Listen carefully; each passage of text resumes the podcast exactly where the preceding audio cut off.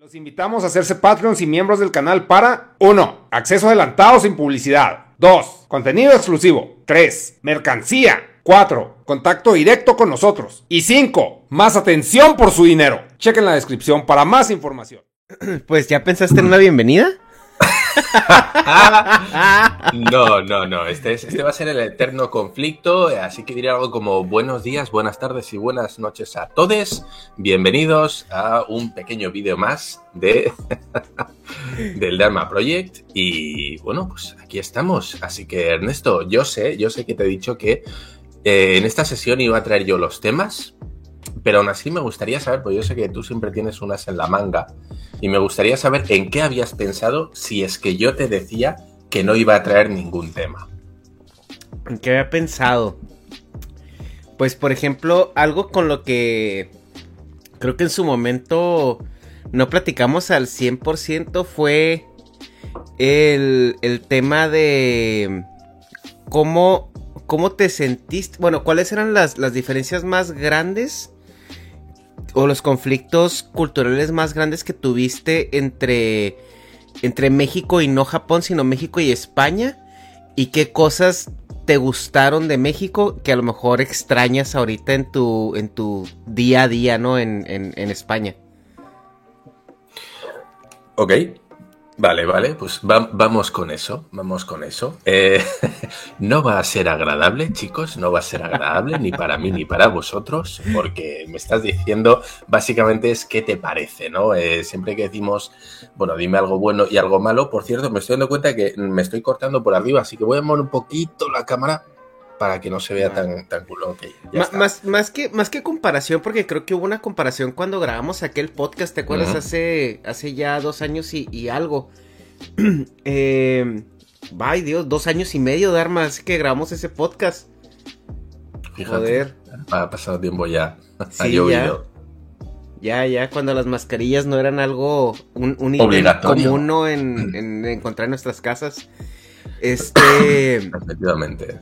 Eh, creo que sí nos comentaste un poco acerca de, de, pues que tu crítica, ¿no? Hacia México en cuestión, a lo mejor también en el área donde estabas, que era Monterrey, que había pues la urbanización, el, el, el, el hecho en que yo sé que en Europa están muy diseñadas las, las ciudades para caminar, o sea, para usar transporte público y llegar a caminar a cualquier lado y y este confirmo en México, ese es un, diseño de ciudad del cual no sé si es por por lo, lo moderno, entre muchas comillas, o sea, porque pues Europa eh, eh, nos saca en, en, urbanización que te gusta unos 2000 años desde que se empezaron a hacer ciudades en Europa, donde pues la única manera de, moverte era pues a pie en muchas ocasiones. En, México pues yo creo que cuando empezaron estas grandes ciudades ya había eh, pues que el caballo, a lo mejor, a lo mejor se pensó de forma diferente, no sé, tal vez quiero, quiero, quiero imaginarme yo. Vale, vamos, vamos a hablar un poquito de eso. Uf, aquí hay mucho, mucho tema, ¿eh? eh mucho tema.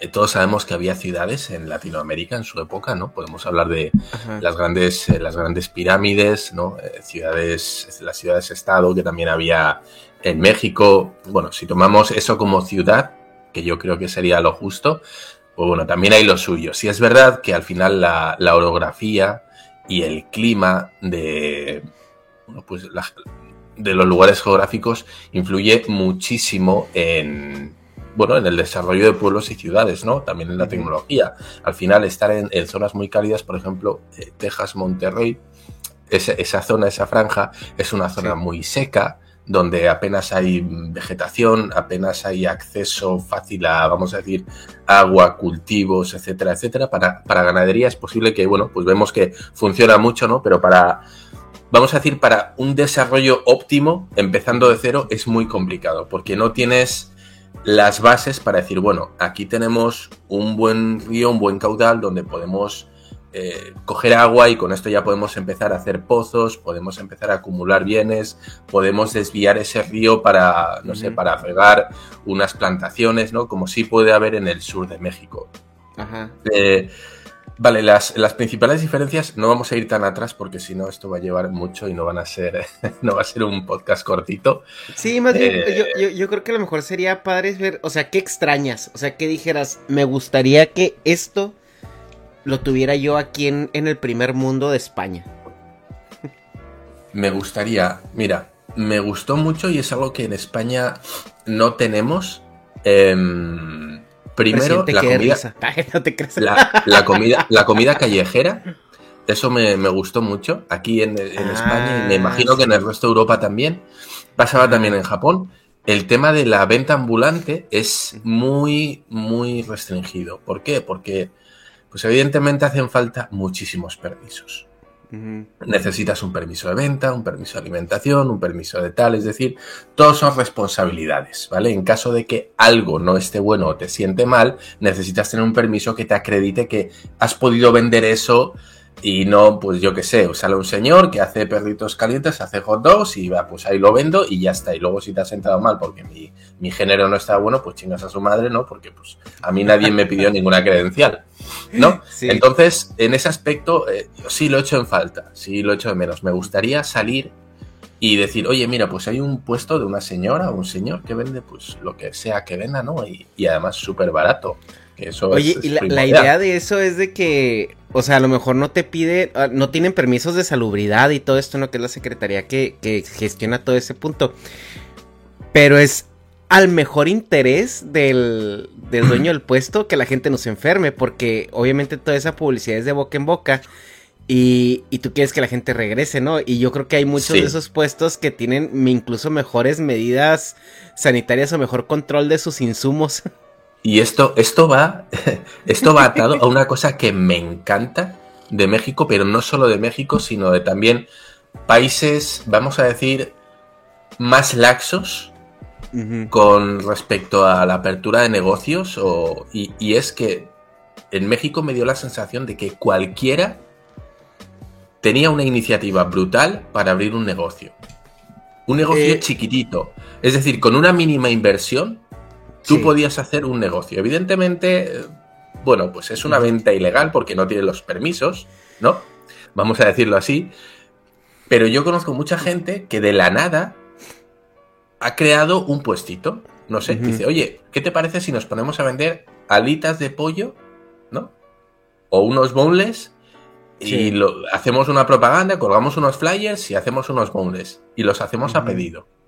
También pues algo, algo que tiene mucho que ver ahí es del área donde estabas, Dharma, porque Monterrey sí se ha caracterizado, eh, el, casi todo el norte del país se caracteriza mucho por esta cultura emprendedora, pero Monterrey es como la cuna del emprendedor y, y sí es algo muy marcado en ellos.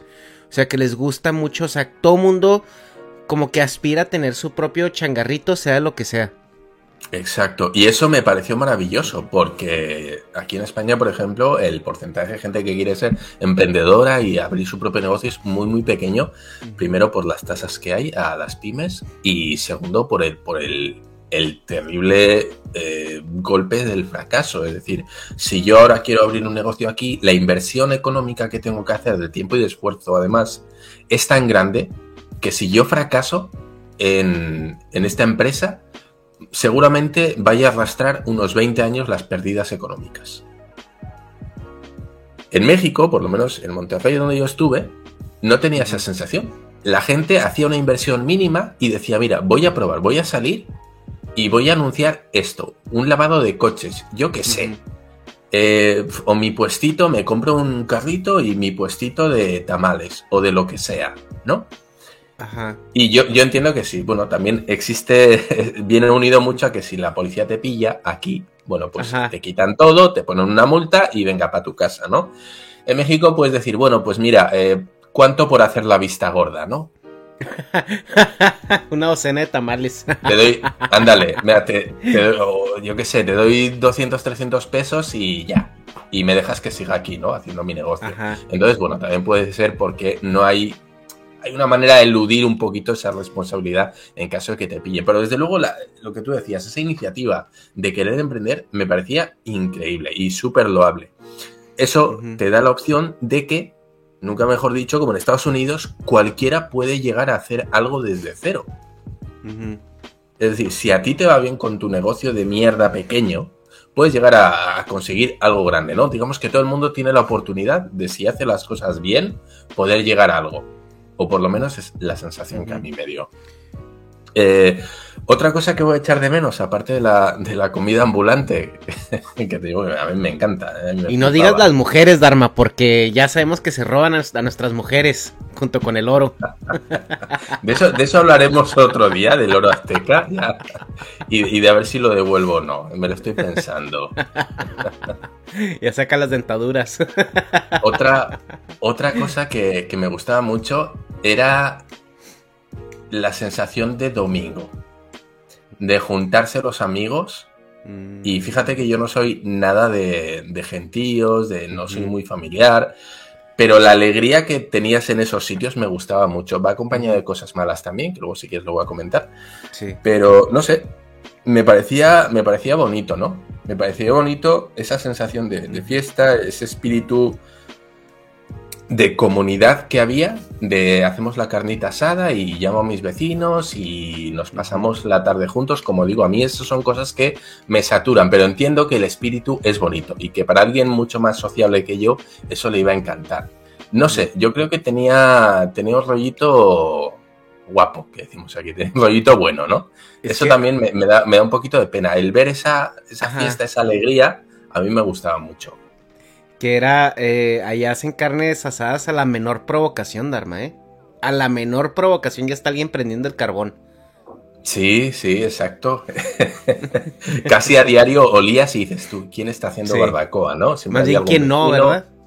Sí. Entonces, bueno, pues eso me parecía algo muy bonito porque era algo comunitario, ¿no? Y creo que en una sociedad en la que vamos cada vez más individualista, pues que se mantengan esos pequeños lazos, aunque sea, bueno, pues con una excusa para, para comer, pues me parecía muy bonito. Eso también me gustaba. Sí, sí, sí.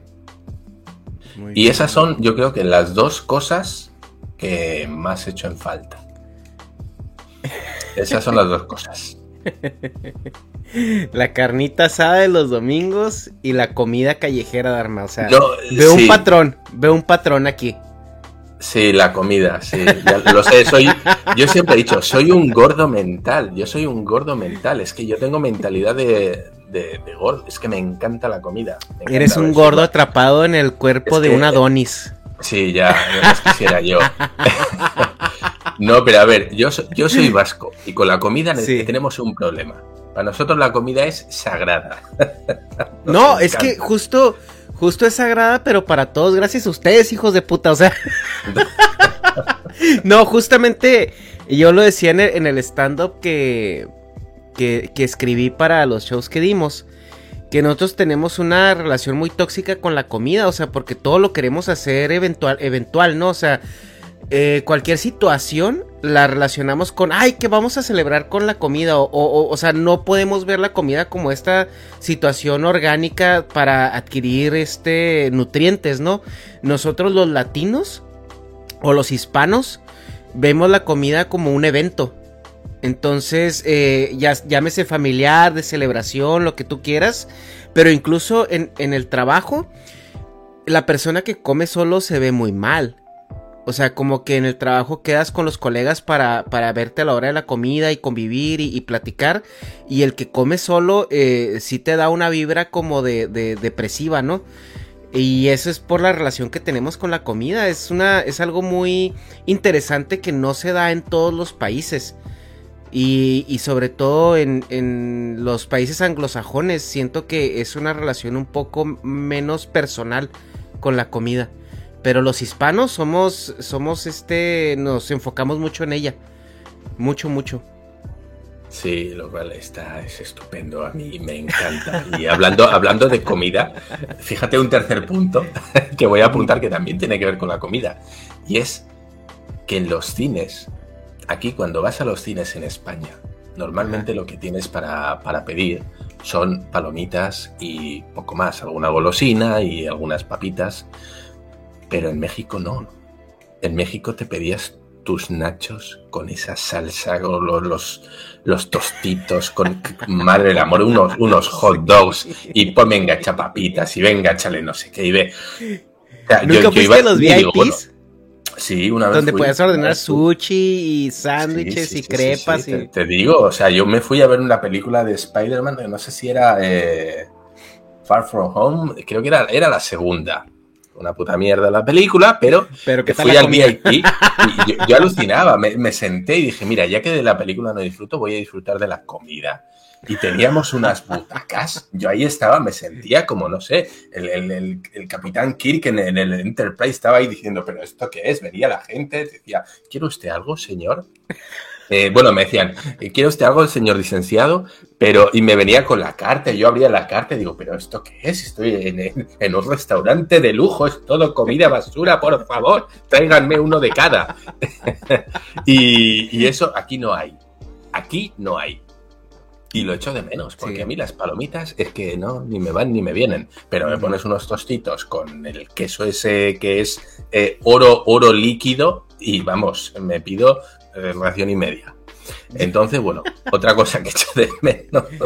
Sí, fíjate que justo yo, yo sí coincido mucho contigo en esas partes que yo son las que más extraño de México porque igual, ¿no? Aquí en Estados Unidos no cualquiera puede sacar su puesto y ponerlo y venderte comida, ¿no?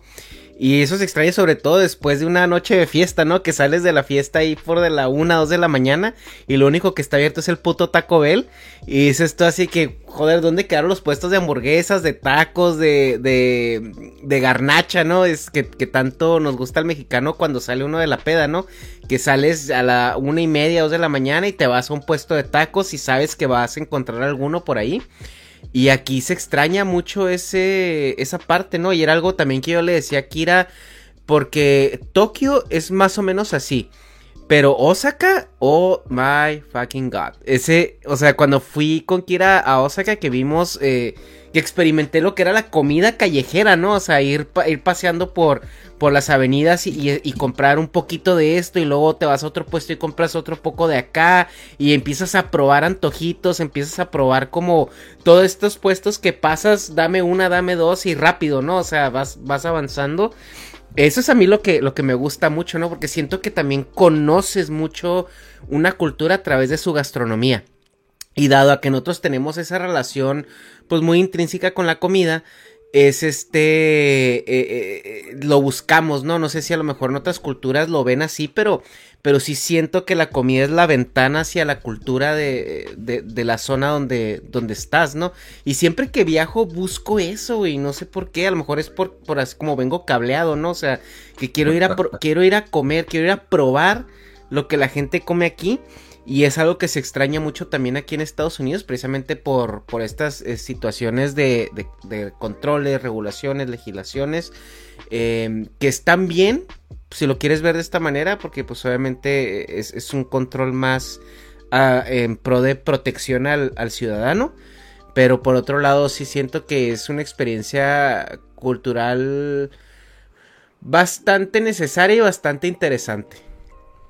Sí, y unido a esto, estas, bueno, pues pequeñas empresitas que van saliendo, porque al final no deja de ser pequeñas empresas, ¿no? Cada uno que quiere hacer su negocio. También me gustaban mucho los, los mercadillos en México, que se hacían muchísimos.